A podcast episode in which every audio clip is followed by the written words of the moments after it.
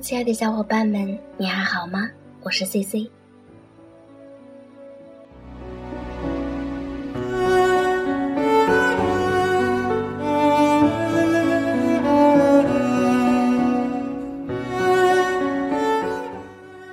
我最终下定决心，熬夜写下这个故事，不为今晚无云，不为明晃晃的弯月亮，只为那些被我们错过的人。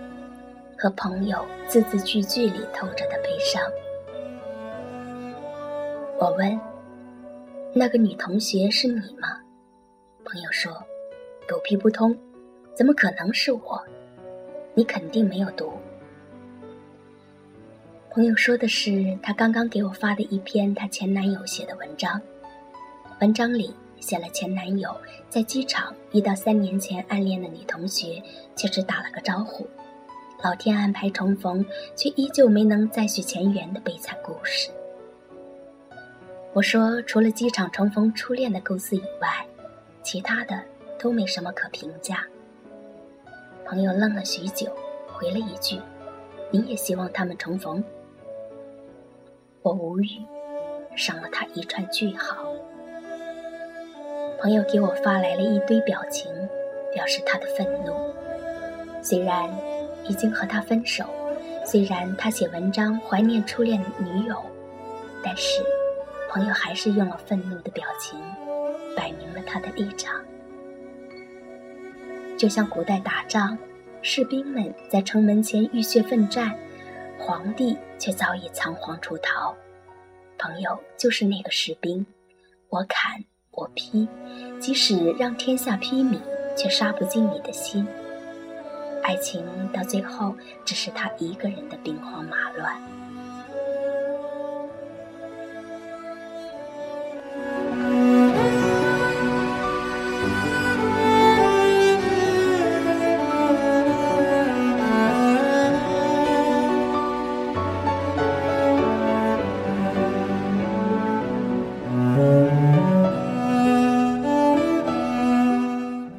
朋友是大一和她前男友在，前男友比朋友大两岁，对朋友一见钟情，从此如贴身丫鬟，随时左右。我和朋友快五年没见，小时候我一直敬他是条汉子，也如贴身丫鬟，随时左右。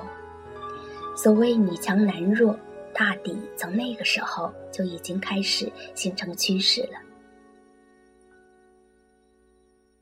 初中有一次，我不知怎么惹了事，学校出了名的小霸王，扬言要揍我。朋友知道后，扯着我的衣领就到了小霸王的教室门口。小霸王站在教室里骂着我。朋友二话没说，一把把我按在门上，反身一脚正中他小腹。小霸王倒地不起，捂着肚子哇哇直叫。我被扯着衣领，也捂着脸哇哇直叫。回到教室后，朋友默默地拿出了音乐书。中午教导处临时发布了广播，通告批评八年级某班林某寻衅滋事，与九年级某班同学斗殴，致使其受伤。这件事最后不知怎么的，就草草了了。只是朋友那一记无影脚让我扬名立万，整个中学的老师和女孩从此都记住了我。后来才知道小霸王要揍我情有可原，因为他被一个女孩用我的名字拒绝了。现在想想，我前二十年最风光的事迹莫过于此，最失败的，则莫过于被朋友拽着衣领。按在别人教室门上。再后来，小霸王成了我们的好哥们儿。据说高三时还给朋友送过吃的。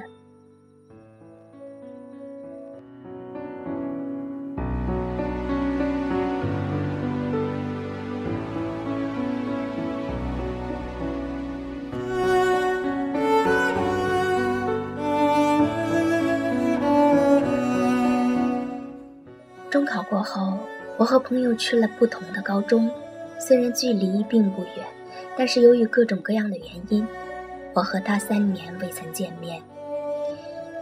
唯一记得的是高二的一个周日，我过生日，他来了我的学校给我送生日礼物，而当时我并不在教室。同学说他等了一个多小时，最后在我课桌上坐了一会儿，留下礼物便走了。那天我和同学在网吧打了一下午的游戏，傍晚回到教室才得知他来过，礼物。是一个很丑的灰熊小玩偶，十厘米左右，看样子是陶土制作后上色的，毛是黄色，眼睛是绿色，脚趾是灰色，除了配色以外，没有什么其他特别的。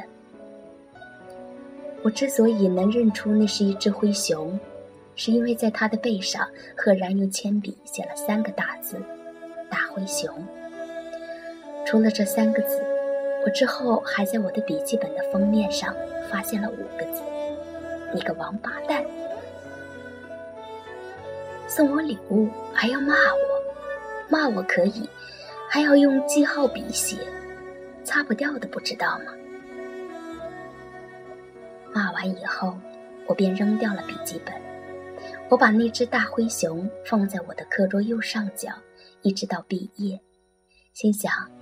以后我复习困了的时候，只要看一眼它，一定会立马精神抖擞，因为它实在太丑了。朋友说他这一生放荡不羁，爱自由，万万没想到阴沟里翻了船，竟然在大一的时候就沦陷了。大一开学第二个月。三年没见的朋友给我打电话说，他脱单了。我说恭喜恭喜，和他聊了一些以前的趣事和现在的情况，便挂断了电话。挂完电话以后，我突然想起当年他送我的那个大灰熊，我翻遍了宿舍所有角落，也没有找到。当然不可能找到，我身在外地，而那只大灰熊。早已被我丢在了湖北的某个小县城。也许是某次大扫除，他不小心掉进了垃圾桶；也许是高考后收拾东西，他被夹在三年的复习资料里，一起卖了；也许是出发前，我把他落在了火车站的人群里。总之，我是找不到他了。我突然意识到。其实他也没那么丑，至少高三一年，他一直待在我课桌的右上角。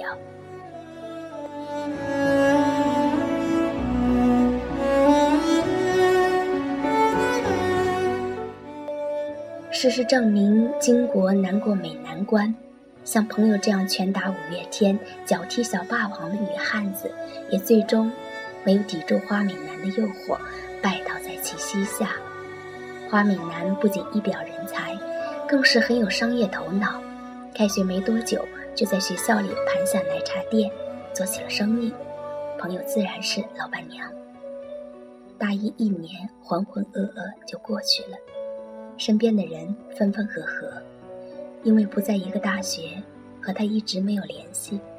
大二上学期的某个晚上，朋友给我发了一张他们奶茶店的照片。店里生意不错，照片里有几对情侣，灯光柔和，窗明几净。每张课桌上都摆了一束花。拍照片的人是朋友，他每天晚上都在店里看店，一直待到晚上十点多，宿舍快门禁了才回去。电话里，朋友说了他们的故事，说花美男喜欢抽烟喝酒，喜欢打游戏。说花美男打架打断过别人几根肋骨。说花美男有好多女同学，可惜他不认识几个。我说我会记录下来，到时候写成段子给大家看。朋友说好。我有些吃惊，居然没有破口大骂。我突然有些心疼他。他越讲声音越小。为了缓解气氛，我开始给他讲荤段子，他一边听一边笑。我讲的越来越欢，他笑得越来越欢，我也开始笑，而且笑得越来越欢，笑得都没听出他的笑声变成了哭声。他骂了一句：“你个王八蛋！”就突然挂断了电话。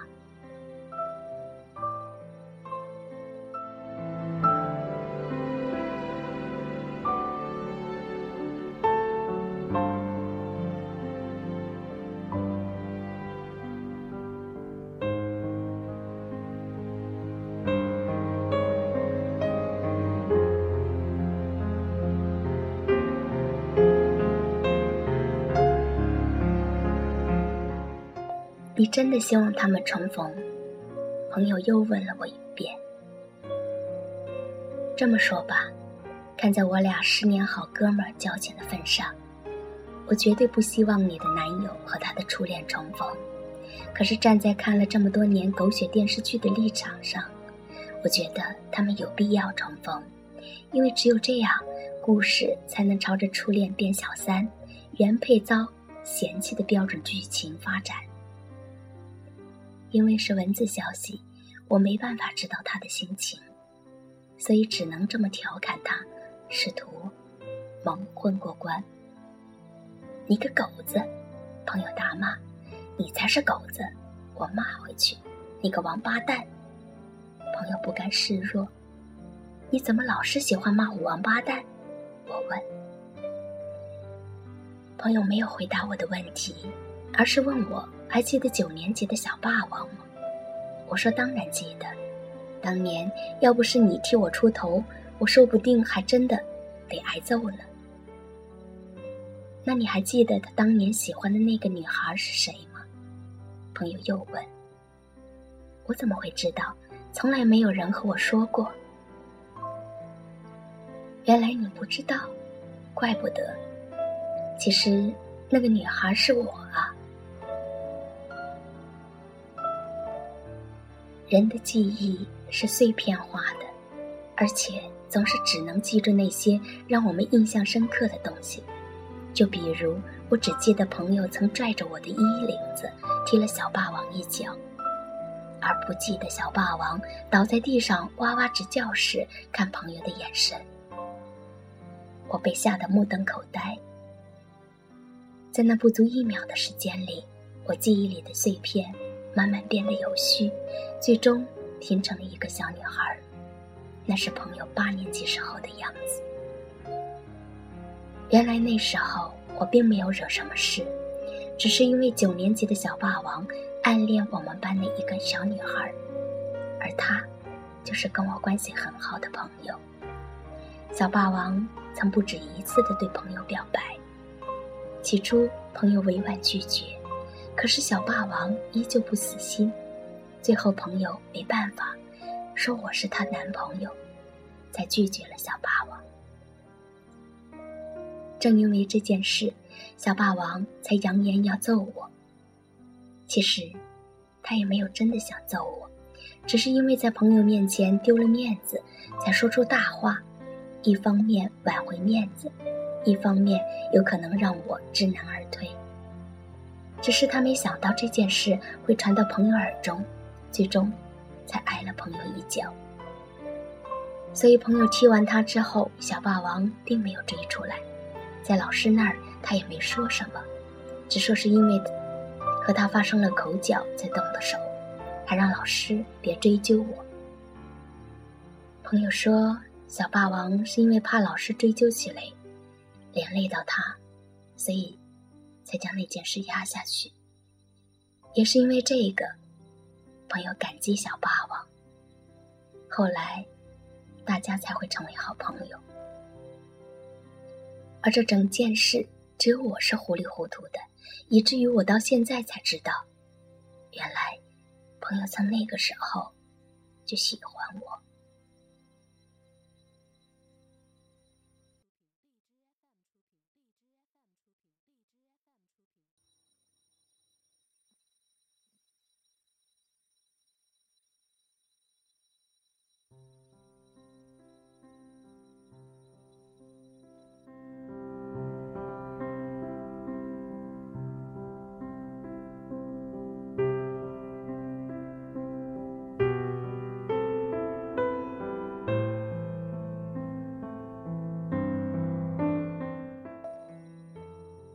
朋友送我的大灰熊，其实是他买回来半成品，自己上色的。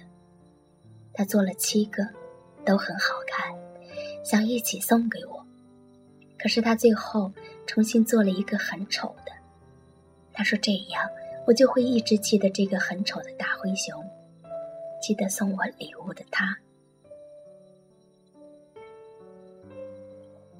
花美男和朋友在一起后对他很好。朋友说他那时候很幸福，他觉得是时候给这段漫长的暗恋画上一个句号了，所以给我打了电话，而我的反应也没有让他失望。朋友给我发奶茶店的照片的时候，是晚上十点，他一个人守在奶茶店里。那天晚上，店里生意不错，可是那天。朋友发现男朋友和别的女生举止亲密的走在一起，我的荤段子的确有缓解气氛的作用，可是没有疗伤的作用。朋友笑着笑着就哭了。他最终没有告诉我为什么老是喜欢骂我王八蛋，我也没有告诉他我到底希不希望花美男和女同学重逢。但是他告诉了我一个秘密，而且答应把一直放在家里的那七个大灰熊寄给我。我问他是不是集齐七个大灰熊就可以召唤神龙，他没有回复我。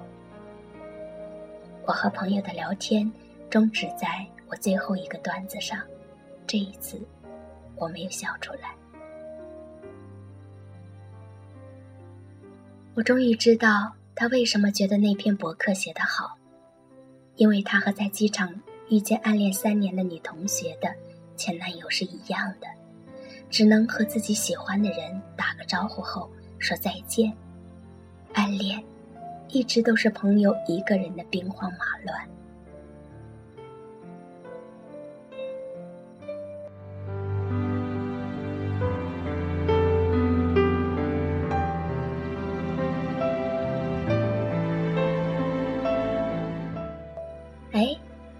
最后还告诉你一个秘密，其实我那时候一共在你的笔记本上写了十个字，封面上五个，最后一页五个。你猜最后一页我写了什么？是什么？我不告诉你。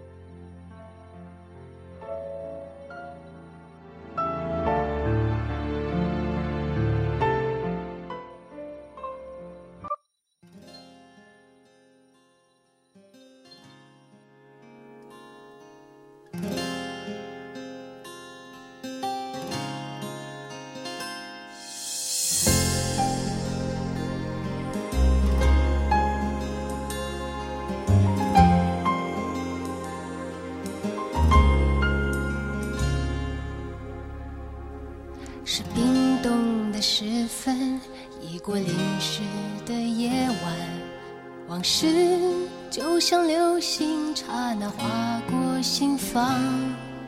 灰暗的深夜，是寂寞的世界，感觉一点点苏醒，一点点撒野。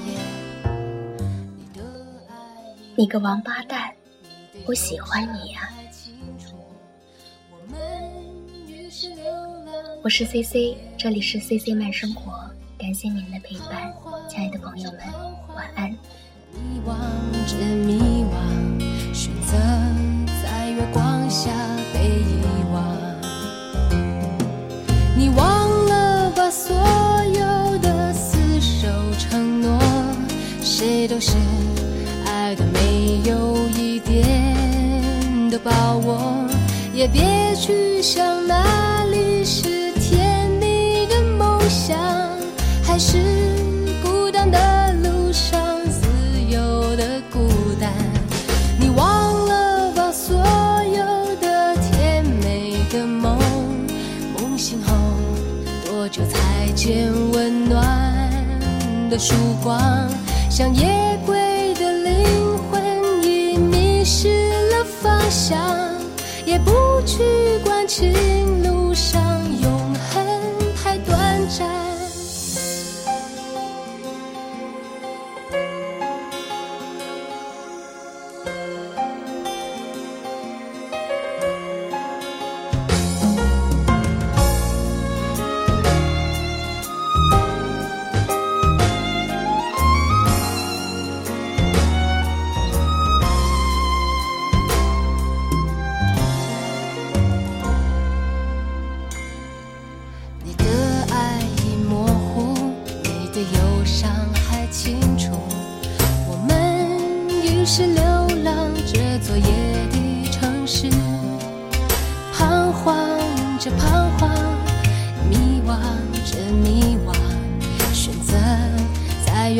下背影。